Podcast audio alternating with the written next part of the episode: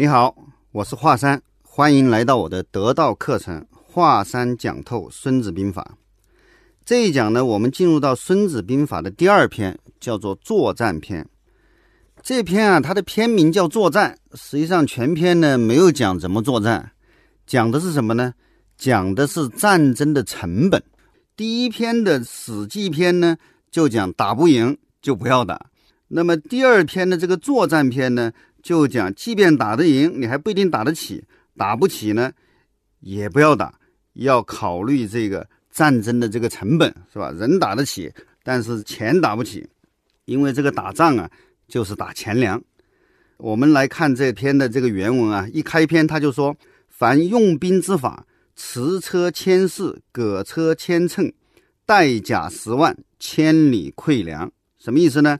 我现在要动员作战，出动一千辆战车，一千辆运输的辎重车，统兵十万，沿途呢要千里馈粮，什么意思啊？战场在边境啊，粮食在后方，从后方运粮食到边境到这个战场呢，大概要一千里的这样一个距离。那么这样大的一个动员呢，孙子接着说，则内外之费、宾客之用、交期之财、车甲之奉，日费千金，然后十万之师举矣，是吧？我要动十万军队，有内外日常的开支，有使者往来的费用，有这个修缮武器用的胶水、油漆，战车所需要的这些润滑的膏油，修理盔甲所需要的金属和皮革。每日啊要耗费千金，做好这些准备之后呢，十万大军才能出动。那么这个账呢，孙子又接着给你算了啊：百姓之费十去其七，公家之费是十去其六。打一场仗，百姓的资财要耗去十分之七，国家的这个资财要耗去十分之六。你说这打一仗得多少钱？而且十万人的这个部队在前线作战的话，后方需要大概七十万个家庭的全部的生产来支持这十万人的军费。所以说这个打仗啊是太花钱了，就无论你有多少钱都不够花。记住这句话啊！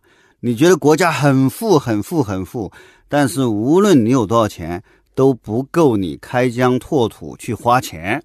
这个在历史上呢，已经有过非常鲜明的案例，就是谁啊？就是大家最崇拜的汉武大帝，汉文帝、汉景帝都是帝，汉武帝叫汉武大帝。汉武大帝凭什么大呀？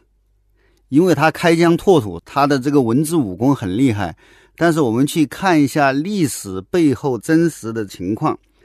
汉武帝呢，他是继承了他之前我们中学历史学过，叫文景之治，就是文帝、景帝这两任皇帝啊，与民休养生息，给国家、给政府、给百姓都积累了巨大的财富。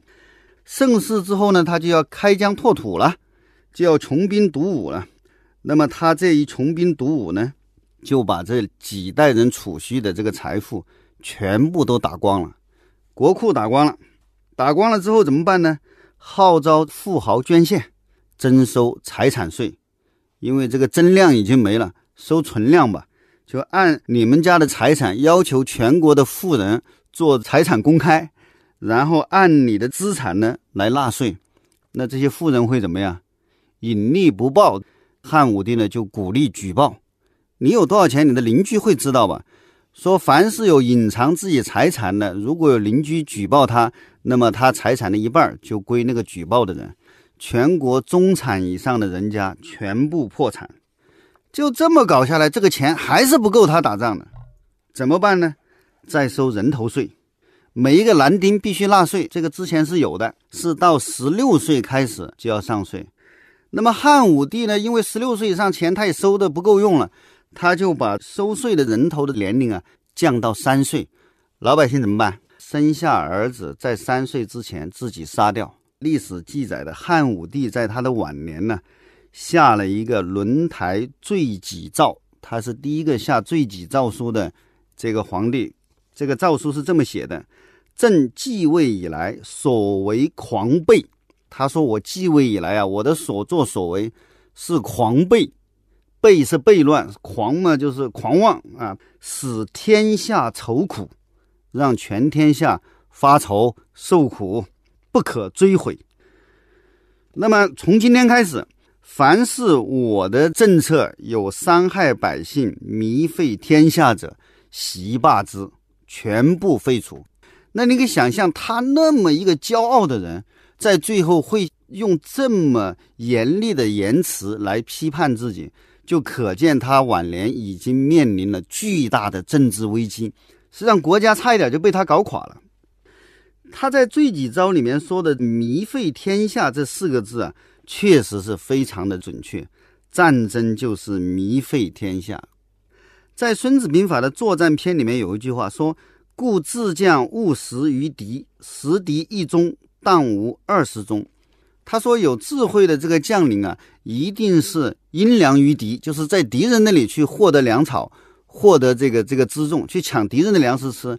吃敌人一中粮食，就等于吃自己二十中粮食。什么意思？为什么吃敌人一中就等于吃自己二十中呢？那多出那十九中是什么呢？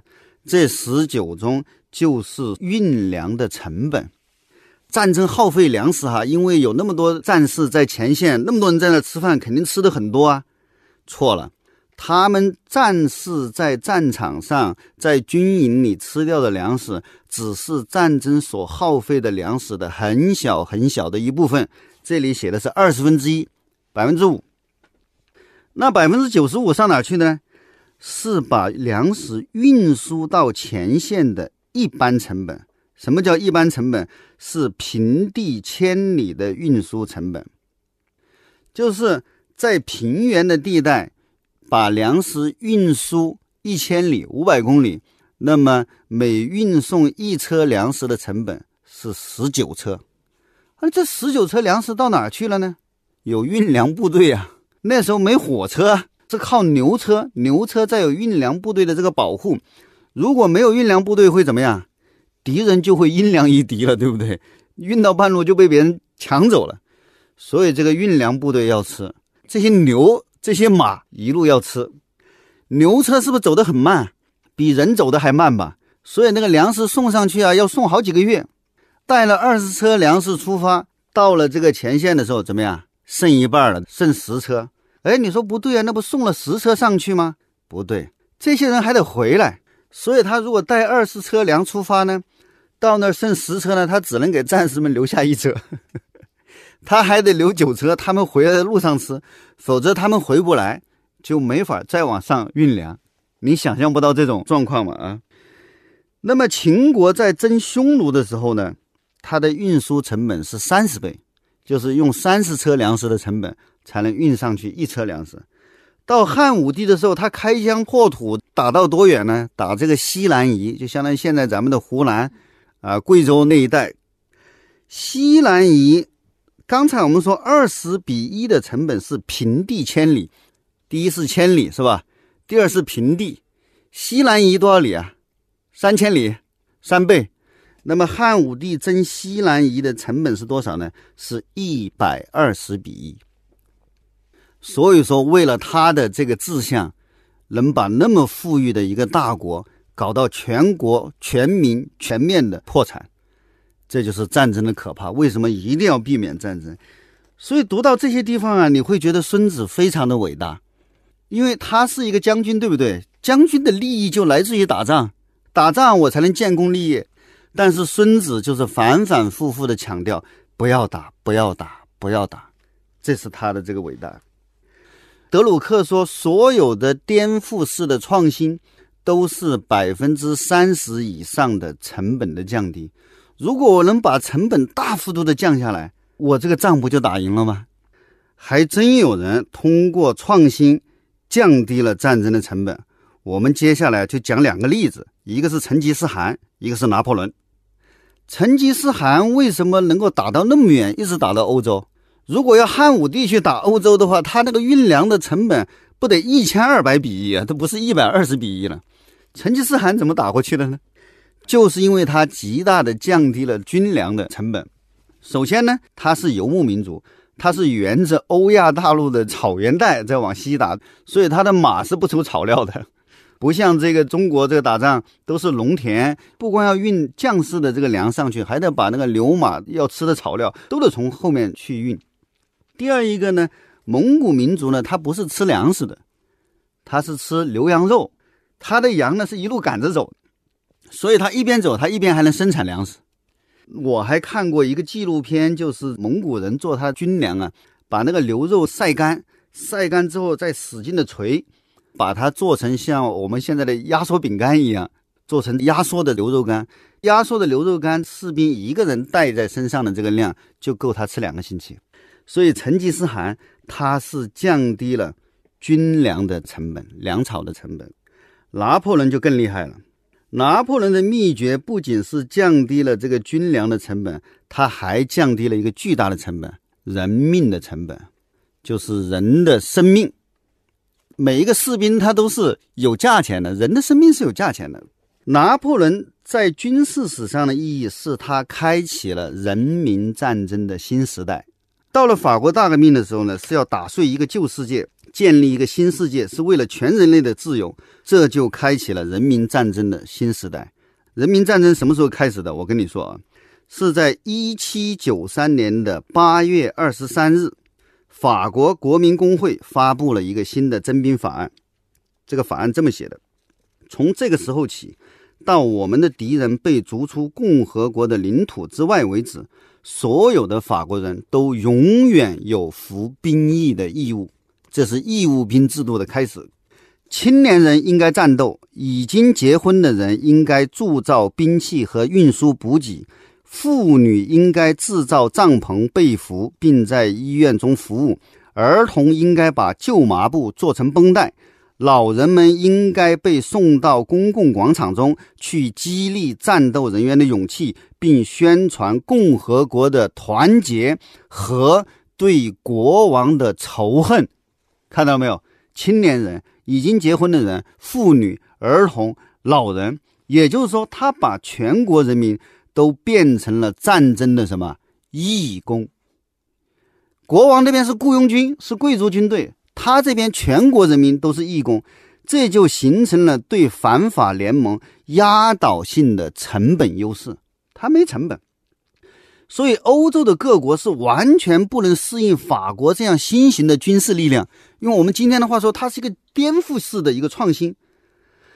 所以，克劳塞维茨说，欧洲各国投入战争的资源是有限的军队和国家的有限的税收，而法国投入的是全民族的全部的重量和一切的力量，而所有这些投入都是不计成本的，它的成本为零。所以征兵制就彻底改变了军人的生命的成本。拿破仑那时候很得意，他夸口说他可以吃得消一个月损失三万人，而且马上可以征兵补充上来。而国王的雇佣军是做不到的，人打没了就没了。但是拿破仑说，现在在欧洲人命比尘土还便宜。你想想，这是拿破仑的话。俄国沙皇亚历山大组织反法联盟的时候。正常的战争在冬天，大家都要进入冬营、宿营，然后明年开春再战。他是冬天，他也要继续作战，因为他不能再给拿破仑征兵的时间。说如果我们再给他一个冬天，他又一支三十万的军队又变魔术一样出来，这是欧洲任何国家都做不到的，因为你的体制做不到。但是法国共和国的这个体制可以做到。法国军队还进一步改变了军队的成本结构，他们取消了帐篷，帐篷也没了。用来运输帐篷的牛马大车也就没了，就好像现在这个电动汽车，原来那个发动机没了，这个成本结构就改变了。牛马没了，也不用给这些牛马准备草料了，因为我们是革命军人嘛，贵族军官需要帐篷，革命军人不需要帐篷，晚上睡地上就露营。虽然露营的方式、野营的方式会使人员的损耗增多，但是没关系，我们可以征兵补充，因为他的人命不值钱。运输纵队也尽量缩减。现在也不用自己带军粮，就是就地的强迫的征收，就是抢掠。所以拿破仑一直是走到哪儿就抢到哪儿。以前的战争不是这样的。那么这样的军队靠什么样来维系呢？英国的军事战略家富勒就说了，他说：“一个实行征兵制的国家，一个全民皆兵的国家，也是一个靠强烈的宣传来维持精神的国家。宣传什么？在国民工会的那个法案里面已经讲了，说老人应该到公共广场中去，激励战斗人员的勇气，并宣传共和国的团结。还有一个最最重要的，和对国王的仇恨。所以，对人民进行仇恨的宣传，这是激励战斗力的最重要的一个法宝。哎，在《孙子兵法》里面也有讲到仇恨宣传的这个问题。所以后来在一次大战之后，就是有一本传播学的奠基之作，拉斯维尔写了一本叫《世界大战中的宣传技巧》，其中专门就讲到了仇恨的宣传。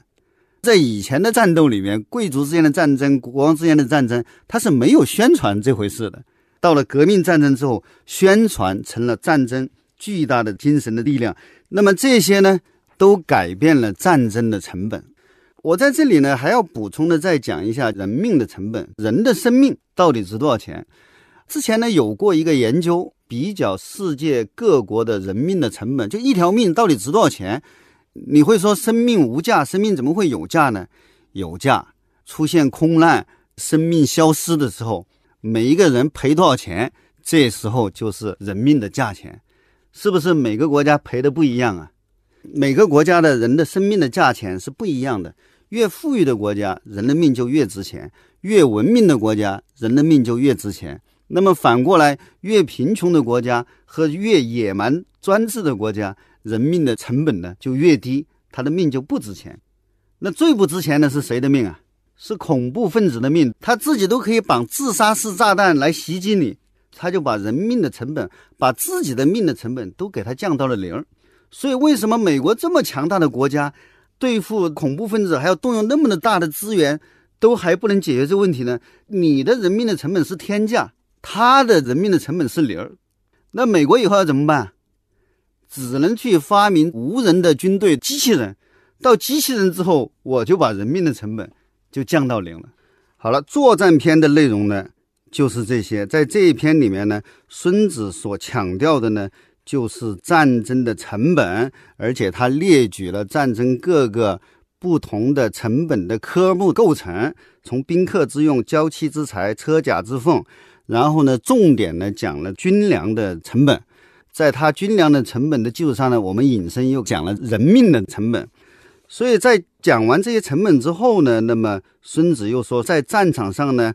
我们不光是要杀伤敌人，而且呢要取得敌人的辎重和资源。那么孙子强调这个成本的问题呢，他重要的是要给出三个指导原则。